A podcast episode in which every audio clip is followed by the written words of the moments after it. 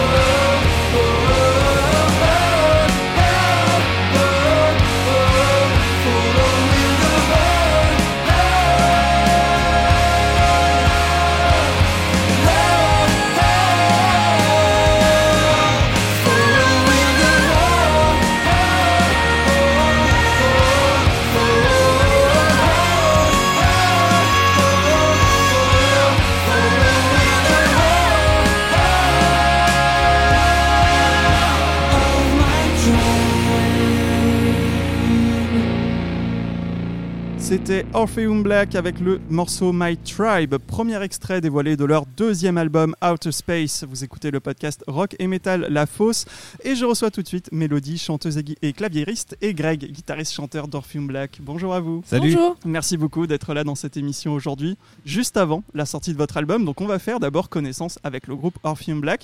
C'est un groupe qui a été fondé en 2019 à Orléans par toi, Greg avec Romain à la guitare, puisque vous faisiez partie tous les deux d'un groupe qui s'appelait Wild Dawn, euh, groupe de metal rock aux forts accents stoner, originaire d'Orléans forcément. Actif de 2008 à 2018, vous avez quand même, quand même eu quatre albums à votre actif, euh, pas mal de tournées en première partie de Vulcain, Girls School et notamment un concert au Metal Corner Wellfest en 2013. Voilà, CV plutôt sympa, euh, je pense que j'ai pas fait d'erreur là. ce- ce- Non, dans les grandes lignes, on est bon. Ok, super. Mais voilà, vous avez arrêté l'aventure. Et donc, vous avez fondé Orpheum Black avec Melody comme deuxième voix, puisque toi aussi, tu venais de euh, quitter ton groupe No Sign Nothing, je crois, C'est ça, époque. exactement. Super, donc voilà, donc maintenant on est à Orpheum Black, vous avez sorti un EP, Act 1 en 2020, premier album Sequels en 2021 et donc deuxième album Out of Space qui sort le 5 mai demain. Alors, si je ne me trompe pas, ces trois sorties s'inscrivent toutes dans une même histoire, un même univers. Bah, je vais vous laisser expliquer ce que c'est du coup cette histoire. Vas-y, c'est c'est toi. ça. Euh, Vous bah, battez pas. euh, on a- on a- effectivement, c'est- ça, ça se suit, même si l'acte acte 1, le premier EP, est, est légèrement euh, en parallèle un petit peu parce qu'il marquait euh, plein de petits bouts d'histoire et en- on- à partir de ces petits bouts d'histoire, on a commencé vraiment à en raconter une. Euh, donc c'est plutôt les deux albums qui ont vraiment une continuité euh, l'un l'un et l'autre. Euh, ça parle, je dirais, euh, on, on a décidé de personnifier un petit peu, euh, donc ça parle d'un personnage, mais finalement euh, il est assez abstrait ce personnage. Oui, il n'a pas Euh. forcément de nom, pas forcément de- de- d'incarnation, on va dire. Exactement, ce qui, ce qui même d'ailleurs en parlant d'incarna- d'incarnation, c'était, ça faisait partie aussi de, de la manière dont on l'a illustré, c'est-à-dire que finalement chaque, chacun de nous incarne ce personnage ou différents traits de sa personnalité en tout cas. Et, euh, et ouais, euh, le, le premier album, lui, parlait euh, beaucoup d'introspection. C'est un album qu'on a composé pendant le, le premier confinement, donc, donc euh, on va dire que la notion d'enfermement et, euh, et les questions existentielles, voilà, on avait tous ça en tête. Donc il, il parle un petit peu de, des, des- des cicatrices, du passé, de, de, de, de ce qui nous marque dans la vie. Et, euh, Tout ça lié à un personnage qui du coup en fait euh, illustre un peu voilà euh, comment euh, vous peut-être personnellement vous avez abordé ces thématiques-là, enfin ce genre de choses. c'est Cette, ça. euh, En fait, il, il, il- il est un peu issu euh, comme d'une légende, d'un conte. euh, il, vient, il vient prendre une partie un peu de, de chacun de nous finalement. Mais donc, ouais, ce personnage-là, il se pose des questions. Il se demande euh, ce qu'il va faire un peu de sa vie, euh, où il en est. on était Et- tous un peu comme ça, je crois, en 2020. Et voilà, c'est 2021, ça. ouais. Euh, Entre la folie, un peu, il y, a- il y a un rapport beaucoup euh, au- à la psychologie dans le premier album parce que, ouais, est-ce qu'on est qu'on va devenir fou parce qu'on sait pas où on va, parce qu'on sait, on sait pas ce qu'on ce qu'on a envie d'être, ce, qui- va nous arriver demain. Et, et ce, ce nouvel album, il est un peu plus apaisé, euh, il est un peu plus. C'est donc la suite. C'est la coup, suite, du, du- tout à de- fait. du premier album. Euh, bah oui, justement, voilà, c'est quoi le chapitre qui s'ouvre avec Out of Space? On avait des questions qui étaient, on va dire, très euh, auto-centrées, euh, très sur l'individuel. Euh, c'est d'ailleurs, ça reflète pas mal la société aussi hein, sur, sur- sur le premier album. Et là, sur le, sur le deuxième album, on a essayé de, de s'ouvrir un peu. Alors, ça reste quand même des questions très introspectives, très personnelles, mais euh, dans un tout. C'est-à-dire euh, comment, comment je m'inscris au, au, au- au milieu d'un tout. Et ça va aborder des questions autour de, de l'identité, autour de, de sa place dans, un- dans, un, dans un univers, quel qu'il soit. Quoi. D'accord. Donc il y a quand même une sorte d'histoire de, de quête, on va dire, un peu intérieure. C'est ça pour le personnage. euh, en gros, si je résume, c'est un peu ça? C'est ça, c'est un voyage hein, au sens. Mhm. euh, alors le premier album, c'est vraiment au sens littéral aussi, même si c'est un voyage aussi très très intérieur. Là, on est sur euh, la fin, la suite et fin de, de, ce- de cette quête intérieure. D'accord. Ah bah j'a- j'allais demander justement plus tard s'il y avait d'autres chapitres prévus. C'est un peu donc la, la saison 2-3, on va dire, enfin 2,5 C'est ça. si jamais le P. euh, Bah, la- le P, c'était le pilote. Le P c'était le pilote, voilà, donc là on est à la saison 2 on va dire. Euh, donc c'est un peu, euh, comment dire, où, où est-ce que ça s'inscrit le morceau My Tribe du coup, puisque c'est un morceau assez personnel pour vous, celui qu'on vient d'écouter en début d'émission.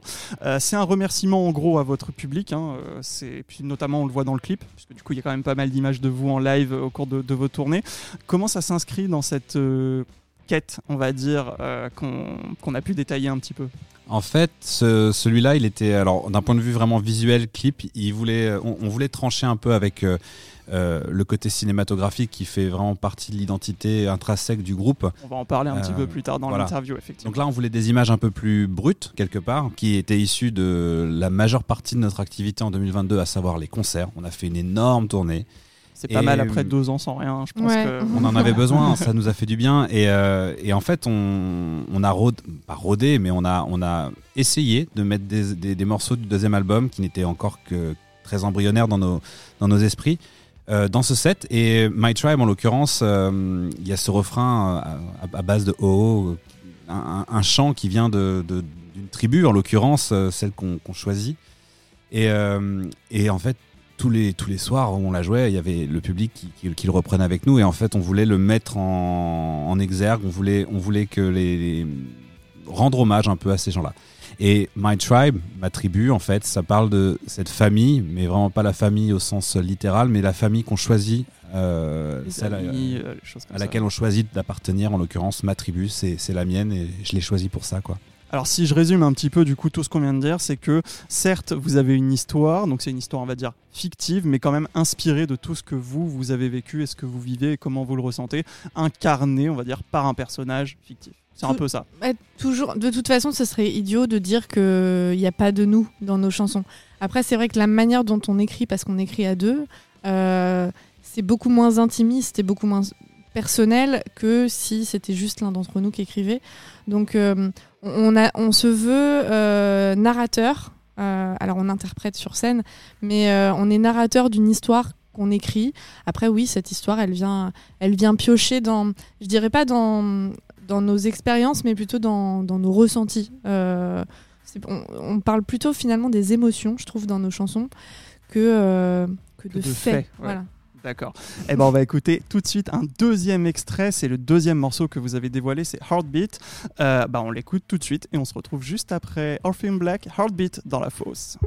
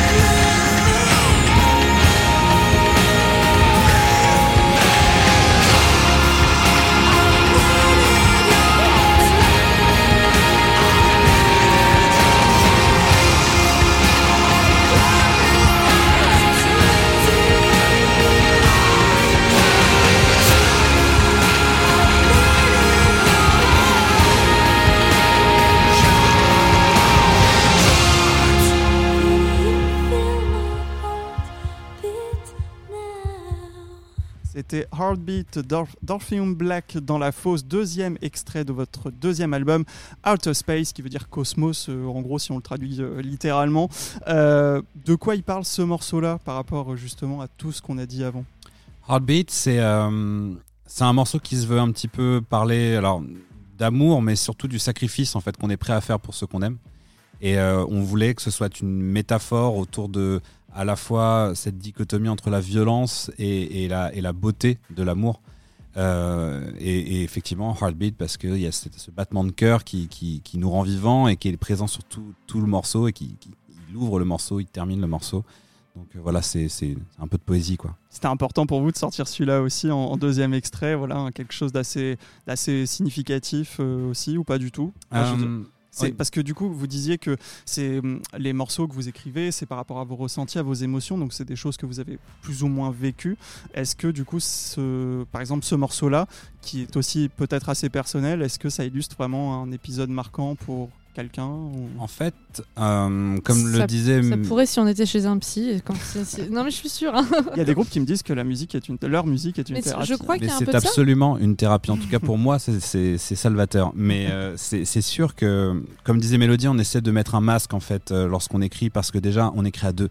Donc, il faut qu'on se mette d'accord sur euh, nos ressentis, nos émotions. Alors, on est très proche dans la vie, ça nous permet d'avoir des expériences communes, mais quand bien même, il faut qu'on se mette d'accord. Donc, on écrit pas de- forcément les, points, les mêmes points de vue, les mêmes ressentis. Exactement. Et, euh, et pourquoi Heartbeat Euh, À, à l'époque où on l'a écrit, il nous semblait tout à fait pertinent, en fait, en tout cas, euh, de parler de, de justement de ce, de ce lien, de, de- de ce- de cette dualité qu'on peut ressentir lorsqu'on éprouve de l'amour. Mais c'est aussi parce que, en fait, on, a, les premiers retours des médias, là, ça y est, ça, ça, ça, vient. Et ça nous nourrit vachement, en fait, euh, dans la façon d'aborder nos morceaux, la façon de, réfléchir sur ces albums, etc. Et hum, à l'époque où on a sorti l'album et où on commençait à travailler justement sur la timeline, comment on va sortir les singles, comment on va promouvoir l'album, les premiers ressentis qu'on avait, c'était nos proches, euh, nos familles et les proches du groupe, ceux qui nous entourent et qui nous, nous accompagnent. Souvent les premiers cobayes aussi. C'est les premiers Ouais. cobayes, tout à fait. Et tous étaient plus ou moins unanimes pour dire Ah là là, ce morceau, c'est mon préféré. Et nous, on a un peu la tête dans le guidon, en fait. On peut pas vraiment se rendre compte. On a forcément nos, nos préférences, mais est-ce qu'on est objectif pour autant? Je ne sais pas. Donc, on s'est dit euh, On va peut-être pas en faire un clip parce que, bon, on, en reparlera, mais les clips, effectivement, font partie de l'identité du groupe. Mais il faut qu'on lui trouve une place à Heartbeat et on l'a trou- on l'a sorti le plus simplement du monde. C'est-à-dire, on a sorti le single, on a fait une petite euh, vidéo avec euh, quelques lyrics simples, justement pour trancher sur le côté très euh, hollywoodien de, de- de nos clips. On voulait un truc très sobre, en fait, pour voir comment ça se passe quand les gens se concentrent exclusivement sur la musique. C'est important, important pour nous aussi d'avoir ce ressenti sur, euh, voilà, qu'est-ce qui se passe quand vous fermez les yeux que vous écoutez la musique. Ça aide aussi d'avoir les paroles, mine de rien, parce que des fois on comprend pas forcément tout ce qui se dit, Ouais, même dans les groupes qui chantent en français. Euh, alors du coup, euh, est-ce que vous avez, vous, vous avez puisé vos inspirations en dehors de la musique pour le concept, on va dire l'aventure que vous développez au- autour de ce personnage, peut-être dans la littérature ou dans le cinéma Qu'est-ce que qu'est-ce qui vous inspire justement euh Euh, plein de choses, tout un tas de choses. Après, euh, je dirais que sur le schéma narratif, moi, il y a un premier truc qui me vient, c'est assez anecdotique, mais j'avais vu un reportage sur le travail de George Lucas sur Star Wars. Et en fait, pour écrire l'histoire de Star Wars, il a été cherché dans la mythologie égyptienne, grecque, euh, toute- en fait toute la mythologie partout depuis euh, toujours et dans les légendes. Et il y a un schéma en fait qu'on apprend très vite à l'école, euh, qui Le est héros, enfin le héros, le héros, euh, qui- fait face à, des- à- à un problème dans sa vie et il va rencontrer euh, un- un vieux mentor. en l'occurrence maître Yoda Voilà. qui va lui donner un déclic pour se surpasser et pour, et pour arriver à trouver le sens de sa vie. Et euh, en voyant ce reportage, j'étais fascinée par effectivement l'évidence de ce schéma narratif. Et quand on a commencé à travailler autour des clips et autour du premier album, euh, on a fait beaucoup de. On a, on a recherché plein de références de, de films, de séries. euh, et finalement, à chaque fois, il y avait ce schéma qui revenait. Ouais, on, Ouais. sent, on le sent pas forcément, mais il est présent dans quasiment tous les récits d'aventure. Exactement. Divers et variés. Donc, Et d'ailleurs, euh, quand on le respecte pas, ça nous semble étrange. Exactement, ouais, c'est vrai. C'est vrai. ça. Donc, donc, on- donc ça- moi, ça venait un peu de là, euh, l'histoire du schéma. Mais derrière, euh, pour les clips, on s'est inspiré de, de séries, au- aussi bien des séries Netflix que l'univers de Shyamalan, que moi j'adore parce qu'il y a toujours des plot twists euh, dans tous les sens. Euh, Il y a eu quoi euh, euh, Il y avait Dark, on nous a beaucoup parlé de Dark euh, par rapport au côté un peu Que psychologique. j'ai même pas vu, quoi. C'est- C'est une horreur. Ouais, C'est- moi, c'est j'ai moi- pas c'est forcément moi la de, grosse, de- euh, de voir beaucoup de séries ou de films non plus. Pareil. Je, je mange ça, euh, je, je mange tout net, tout, toutes les enfin toutes les séries, les films, j'adore ça. Euh, puis on a, on a aussi un vidéaste du coup maintenant dans le groupe, euh, Nathan, euh, Ça doit qui- aider, effectivement. ouais, bah, qui a réalisé avant même d'être dans le groupe, qui avait réalisé une partie des, une partie des clips. Donc euh, non, on, s'inspire de plein de choses qu'on voit, mais c'est vrai que en fait au début c'était compliqué, je dirais, à mettre l'histoire en place. Et finalement, maintenant, il y a, y a plein d'évidences qui se font. Et puis, comme on travaille toujours avec des nouveaux réalisateurs, euh, on discute beaucoup, euh, ne serait-ce qu'avec Greg, euh, quand, on, quand on compose et qu'on écrit. Et, et ça se fait maintenant assez naturellement. Et là, par exemple, les prochains clips qui vont sortir, euh, le scénario, c'est nous qui avons apporté le bébé, mais c'est quand même l'équipe de réalisation qui a, Qui a développé, qui a vraiment, développé ouais. l'histoire et ils se ils la sont appropriés, donc ça l'a amené encore ailleurs. Donc c'est c'est un peu comme une balle qu'on se renvoie et euh, une pelote qu'on développe en même Je, temps. je me souviens d'une séance de travail, c'est très anecdotique aussi, mais c'est rigolo. hein. Euh, en fait, avec Mélodie, on se parle beaucoup avant d'écrire un texte, un clip, un album. ou Voilà. Ça permet de préparer le terrain. Voilà. et de- ouais. Et je me souviens d'une d'une session qu'on devait se faire. On a, on a notre bar préféré où on va pour euh, lorsqu'on n'a pas envie d'être d'être chez l'un ou chez l'autre. Euh, et en fait, on parle de tout. On parle de la vie. On parle. Et puis en fait, au bout de trois ans, on se dit au fait, on n'a pas du tout travaillé sur l'album. Ça, ça arrive. et. Mélo me fait. Ouais, mais euh, c'est pas grave, c'est utile. Ah non, mais c'était utile. Ça nous a nourris de toute façon et euh, ça nous permet de nous synchroniser sur justement nos émotions, nos ressentis, nos vies. C'est du brainstorming. C'est du brainstorming. Exactement. Et je me souviens Mélo qui dit non mais en fait attends on va on va on va se faire ça on va s'envoyer une, une, une soirée Euh, je viens chez toi on se mate un Shyamalan euh, ouais je sais plus dans quel sens ça se dit. Je sais plus ce qu'on a vu d'autre. On a vu un, un film très a- on a étrange. regardé Memento, ouais. Et un autre film très étrange avec Under euh, the Skin.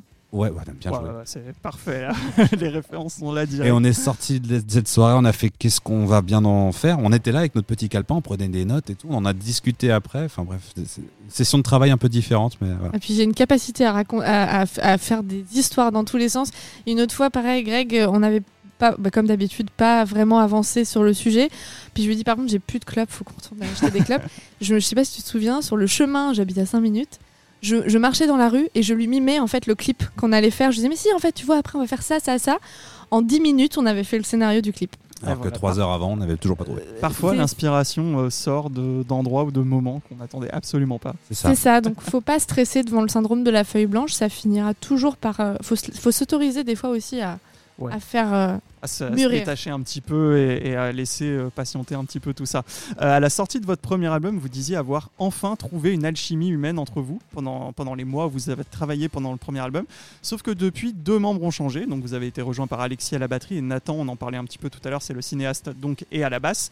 Euh, ça a été dur de retrouver une alchimie. Comment ça s'est passé l'intégration de deux nouvelles personnes dans, une, dans un groupe tout, tout jeune en plus? C'est ça, bah, ça s'est fait quand même assez vite. Euh, pour C'est les des gens que vous connaissiez ou... Oui, bah, bah, du coup, ils avaient bossé sur les clips en fait. En Alexis fait. aussi. Al- Alexis et Nathan euh, connaissaient le projet depuis, depuis le tout début. Et ça a été assez simple de, de- de les intégrer à ce, à ce projet qui, qui leur plaisait déjà. Et, euh, et je pense qu'on a réussi à donc défaire une alchimie pour en recréer une autre euh, différente, euh, tout aussi forte. Et, euh, et on a hâte de voir ce que ça va donner parce que pour le coup, Alexis n'a encore jamais fait de concert officiel avec, Mm. euh, avec nous. Ouais, Nathan est arrivé juste avant le début de la tournée, donc en fait, on a eu le Nathan temps. a déjà euh, 25 euh, dates dans les pattes avec nous. Donc ça- Alors je précise que cette émission est enregistrée en fin mars du coup, mais qu'elle est diffusée évidemment le, le, le 4 mai. Mais voilà, peut-être qu'il y aura eu des concerts entre temps. J'ai plus du tout mes notes devant moi sur les concerts, mais on en parlera à la fin de cette interview. Euh, sur l'album précédent, toujours donc Romain, je disais, donc c'est le, le- le deuxième guitariste. Il est aussi prof de guitare et il avait dit dans une interview que la musique d'Orpheum Black n'était pas forcément très compliquée, mais portée par de nombreux arrangements. Est-ce que c'est la même formule que vous avez appliquée, ou est-ce qu'il y a peut-être un peu plus de recherche technique euh, au niveau des- de la composition? Je vais la garder celle-là, ça va me resservir. je peux t'envoyer le lien si tu veux après.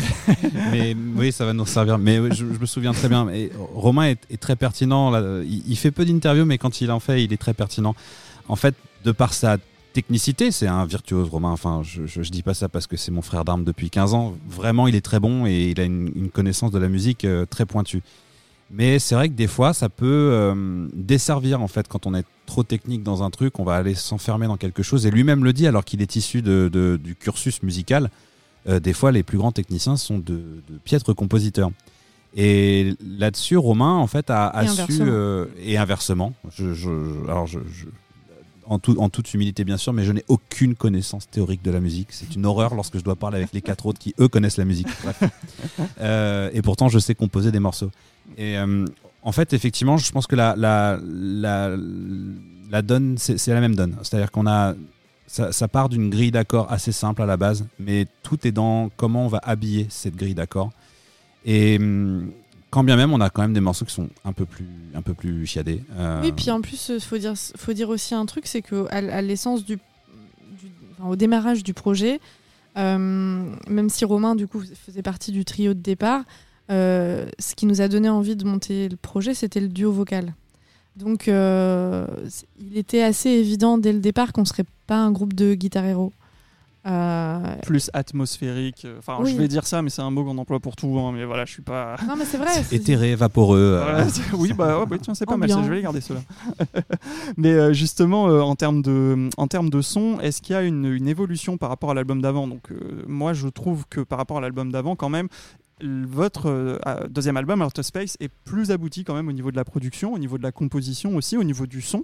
Est-ce que vous avez l'impression d'avoir franchi une étape, franchi une marche euh, Est-ce que Je, je pense oui. Oui. En fait, on, on s'est nourri aussi des retours du premier album.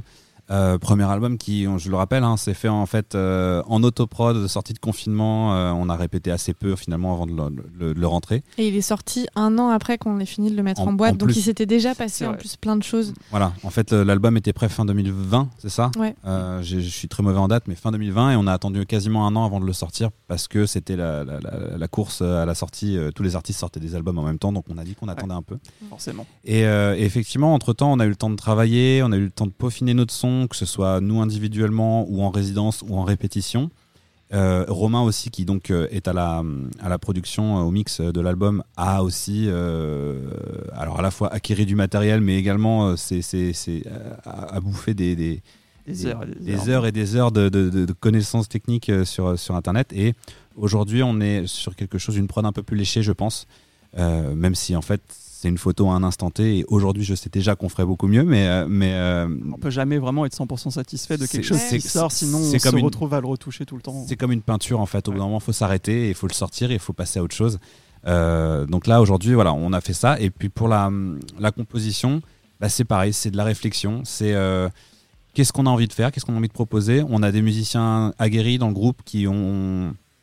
Si on les écoutait, ils sortiraient des morceaux de 12 minutes euh, hyper, hyper compliqués, hyper chiadés, hyper intéressants. Allez, direct euh, dans le prog. Chut, voilà, Ouais. dans le prog à fond, mais parce que ça permet de poser des ambiances aussi, c'est intéressant. Bien sûr. Et à la fois, on a des des- d'autres personnes qui sont euh, plus, bah, j'en fais partie, hein, donc je, je, je, je- y a pas, c'est pas péjoratif, euh, qui sont plus axés sur euh, des morceaux peut-être un peu plus courts, euh, plus centrés sur le chant, sur la mélodie. euh, Alors voilà. le chant justement, euh, on sent que vous avez vraiment que vous maîtrisez beaucoup mieux ce- ces harmonies vocales, surtout pour toi du coup, parce que tu disais effectivement qu'au début c'était nouveau pour toi, donc c'est quelque chose que tu as dû apprendre.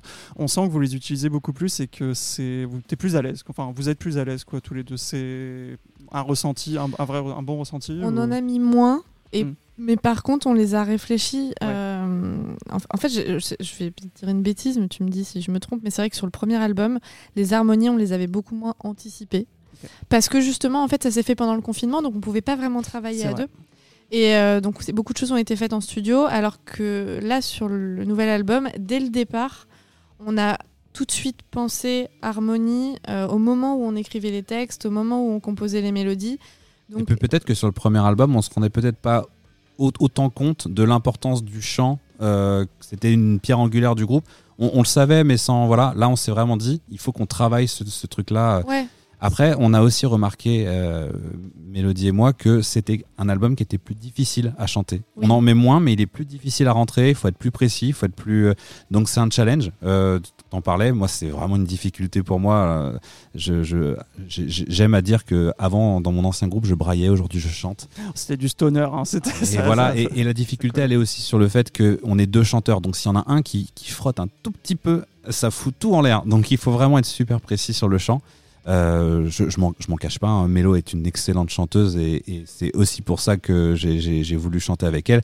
Et elle, elle me coach, donc ça permet de travailler à la fois un son à deux, euh, de placer mieux nos voix, de placer mieux nos harmonies et aussi d'être euh, beaucoup plus rigoureux, précis sur nos, sur nos, sur nos, techniquement sur le chant. Quoi. Eh ben, on va écouter un dernier extrait de cet album. On va voir ce que ça donne. Ces harmonies, c'est le morceau Deep Blue. C'est l'un de mes morceaux préférés de cet album. Ah. Voilà, tu disais chacun a ses morceaux ça préférés. Ça, c'est l'un de mes morceaux préférés. Et on se retrouve juste après pour la troisième et dernière partie de cette interview. Orpheum Black, Deep Blue, Deep Blue dans la fosse.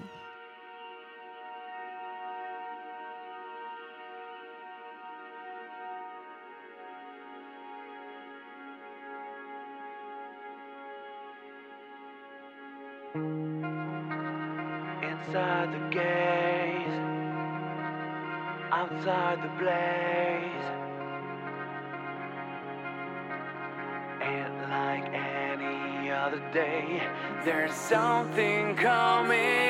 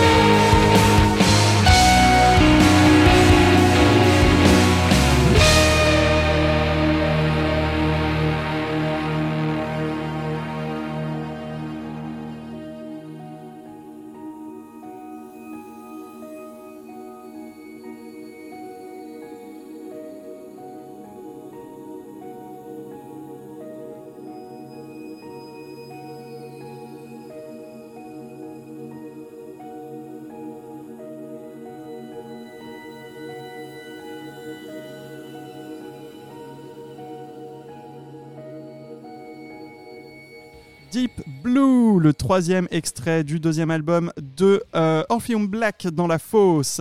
Euh, c'est donc effectivement le dernier extrait qui a été dévoilé là il y a quelques jours. Euh, lui, il parle de quoi en gros?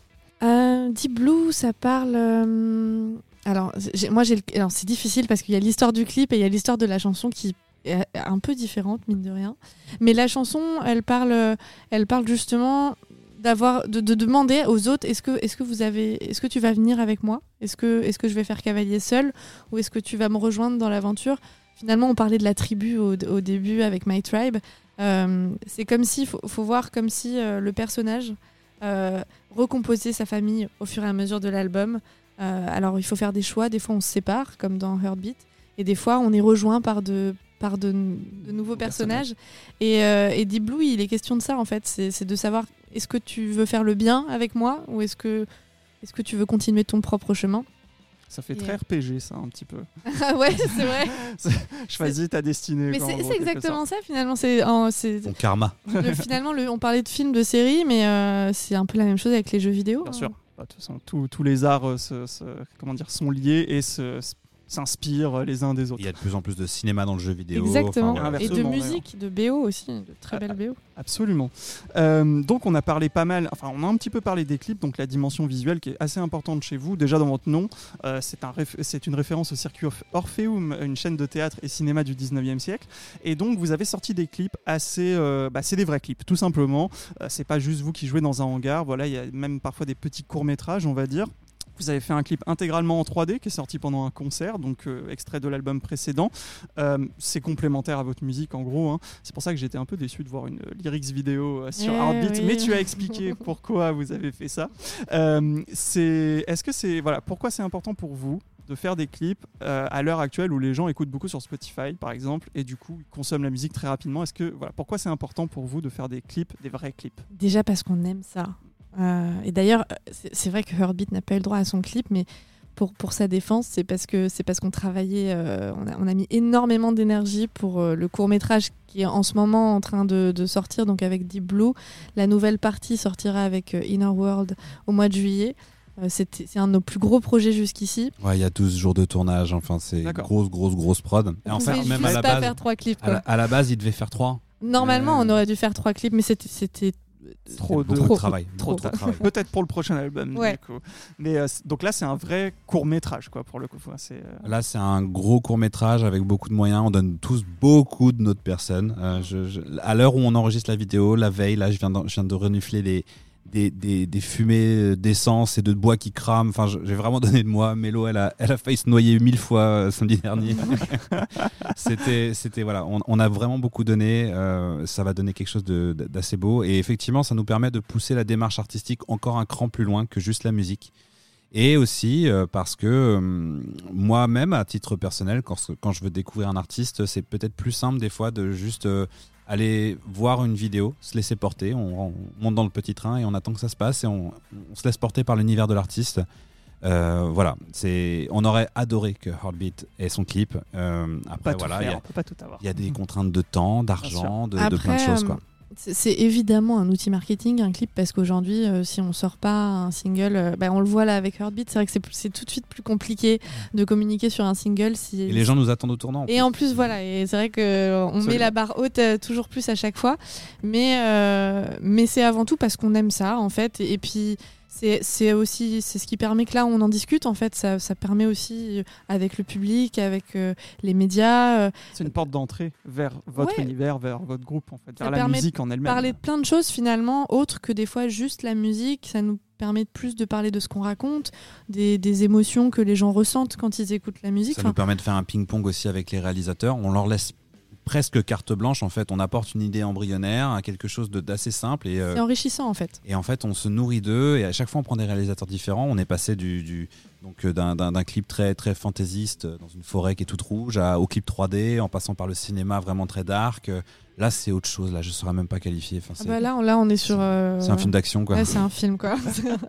Alors j'ai encore plein d'autres questions, mais je sais que vous êtes un petit peu ric-rac sur le temps, donc on va passer directement au concert. Donc vous allez faire votre release party euh, bah, le 4 mai, voilà, le, jour de la diffusion de, de ce podcast.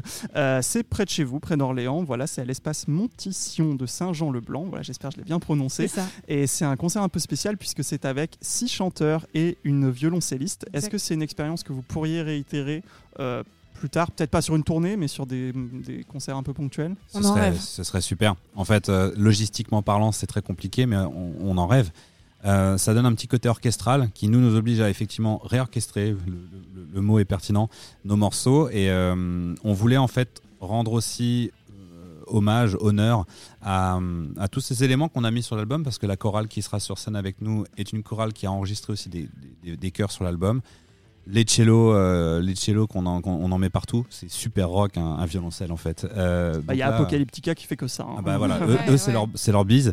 Euh, donc voilà, on sera 12 sur scène. Ça va être un concert qu'on qu'on veut très, un peu grandiose, un peu en grande pompe, pour justement montrer que hum, dans la scène émergente, il y a aussi des, des artistes. Alors, je ne parle pas du tout pour Orpheum Black, je parle en règle générale. Il y a des artistes qui euh, se défoncent pour proposer des, des, des choses euh, toujours nouvelles, toujours euh, plus, plus passionnantes et surtout faites avec, euh, avec amour. Quoi.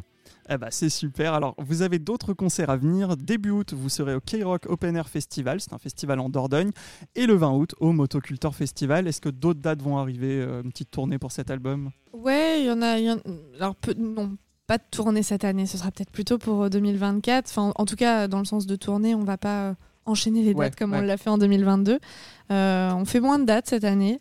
euh, des dates euh, assez importantes quand même. Euh, mais c'est vrai qu'on a mis, on a décidé de mettre beaucoup plus euh, l'énergie sur euh, la sortie de l'album, sur la production des clips, euh, parce qu'il n'y a pas eu de clip l'année dernière, par exemple, Euh, et puis euh, sur la, la- la préparation de ce, de ce, de ce concert euh, justement avec la chorale et, et, et la violoncelliste. voilà, c'est un peu moins, un peu moins, intensif. un peu moins de choses, mais ouais. ça reste quand même des gros challenges parce que aussi bien la production cinématographique que, le, que c'est- ce concert un peu unique, c'est énormément de travail. Donc, euh, Je me Quand bien même, c'est des belles dates. On, on a eu la chance d'aller au Hellfest l'année dernière. Cette année, le Motocultor, c'est le petit J'en ai pas parlé, effectivement. Le Je, petit je frère. l'ai dit dans, dans l'introduction de, de, de cette émission, mais voilà, vous avez joué sur la Hell Stage. euh, c'est la petite scène qui est à l'entrée du festival euh, lors du Hellfest 2022. Voilà. Donc voilà, on est, on est, on est plein de gratitude. On a, on a la chance de fouler de très belles scènes et, euh, et là-dessus, on va prendre un, un max de plaisir. Eh ben, c'est super. Euh, oui, et puis du, du coup, en plus, je pense qu'en 2024, vous aurez peut-être déjà un troisième album, puisque à rythme où vous allez euh, Ah vous non. enchaîner. Non.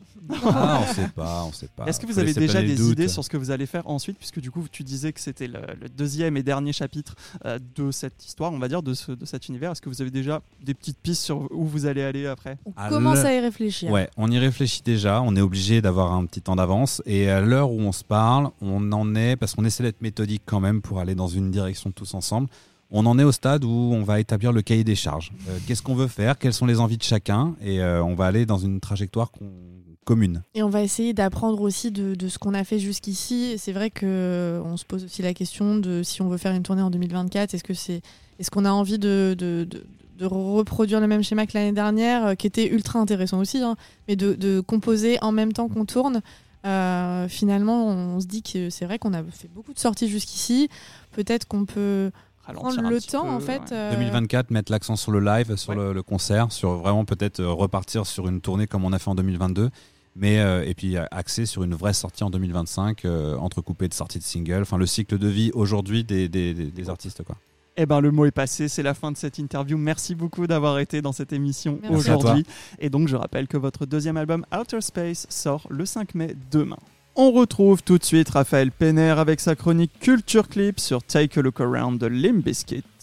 Anecdote, secret de tournage, vous voulez tout savoir sur vos clips préférés? Retrouvez Culture Clip. Take a Look Around est sorti en l'an 2000, voilà, ça rajeunit pas, sur le troisième album de Limp Bizkit, Chocolate Starfish and the Hot Dog Flavored Water. Est-ce que vous connaissez les secrets de ce clip? Eh ben, on va voir ça tout de suite avec Raphaël Penner. Quand deux puissances évocatrices comme le métal et la vidéo se rencontrent, ça laisse des traces, et c'est presque impossible d'écouter Spit It Out sans voir les couloirs de l'Overlook Hotel hantés par les neuf membres de Slipknot. Ou Freak on the Leash de Korn sans penser à une balle de revolver qui file au ralenti en traversant des trucs qui explosent. Si certains de ces morceaux sont autant incrustés dans vos oreilles que dans vos rétines, vous êtes au bon endroit. Bienvenue dans la chronique qui écoute les images.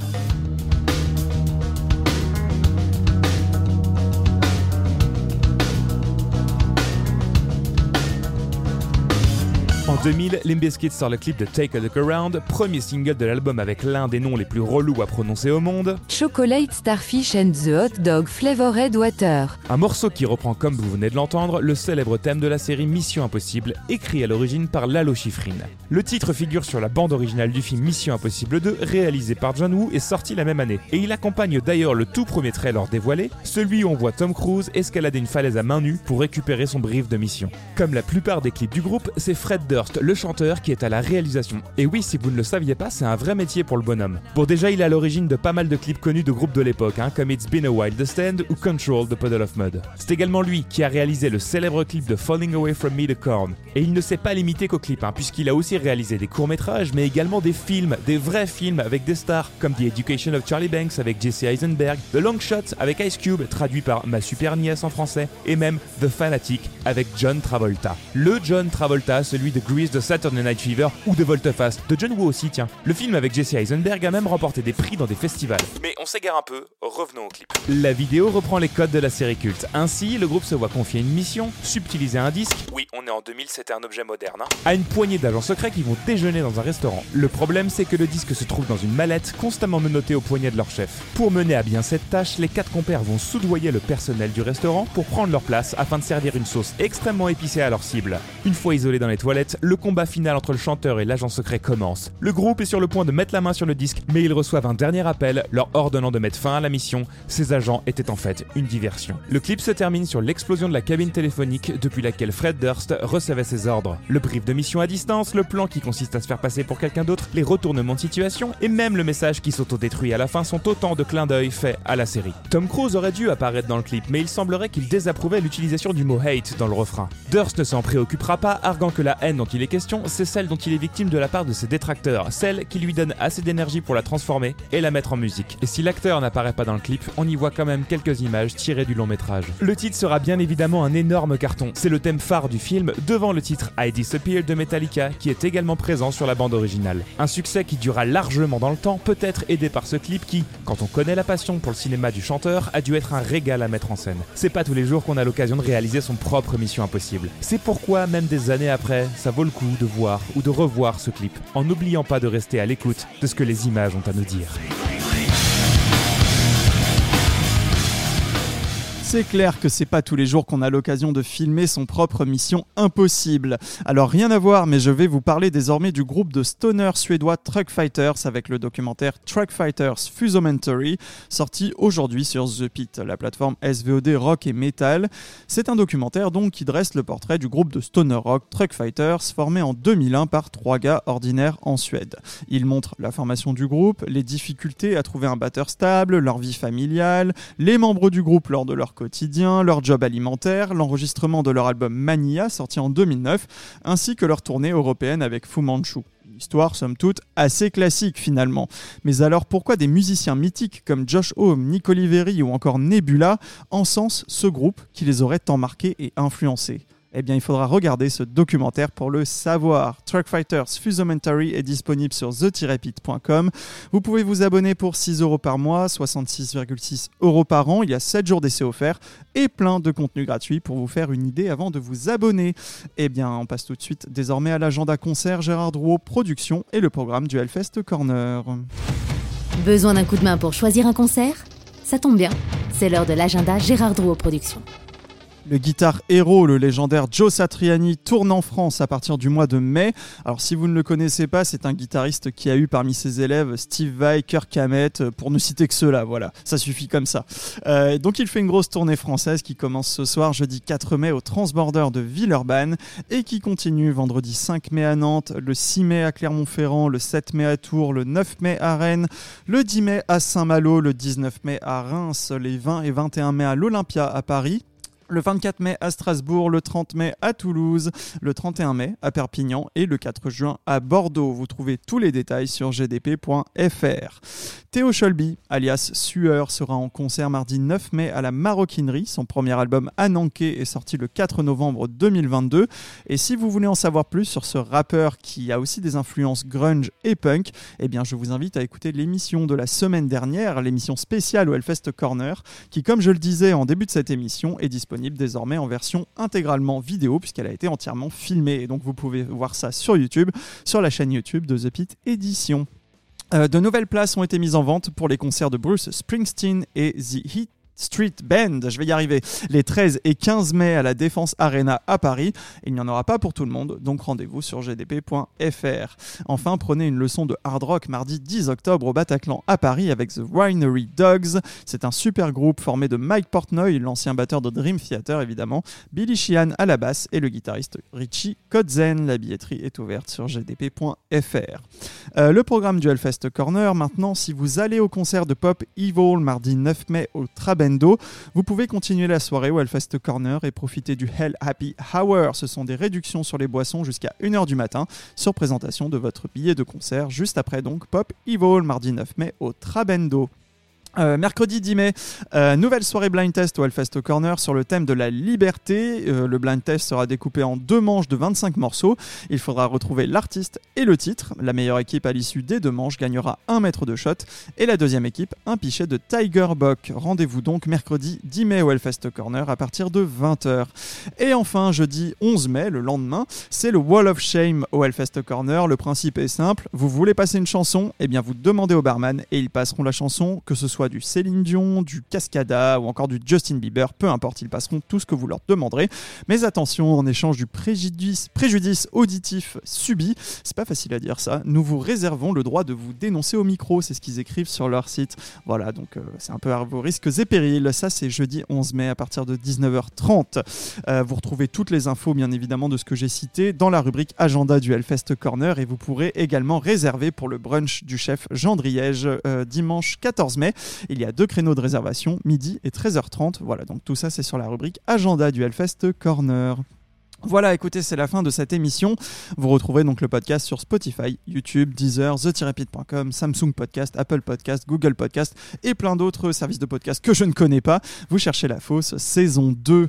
Euh, moi, je vous retrouve jeudi prochain, le 11 mai, avec toutes les rubriques habituelles et je recevrai comme invité Mars Red Sky, le groupe de Stoner Doom Psyché, originaire de Bordeaux. Ils viennent de sortir leur 28, euh, non, pardon, ils viennent de sortir le 28 avril un nouvel EP avec l'artiste folk Queen of the Meadow et je les ai interviewés juste avant leur passage à la maroquinerie à Paris la semaine dernière. On va parler de cette EP et d'ailleurs Queen of the Meadow était présente donc ça promet une, interview très très intéressante. Je vous dis à la semaine prochaine dans la fosse et je vous souhaite une bonne soirée, un bon week-end et puis bah toujours plus de musique hein, évidemment. Merci d'avoir écouté La Fosse. Retrouvez tous les podcasts sur Spotify, YouTube, Deezer et ThePit.com.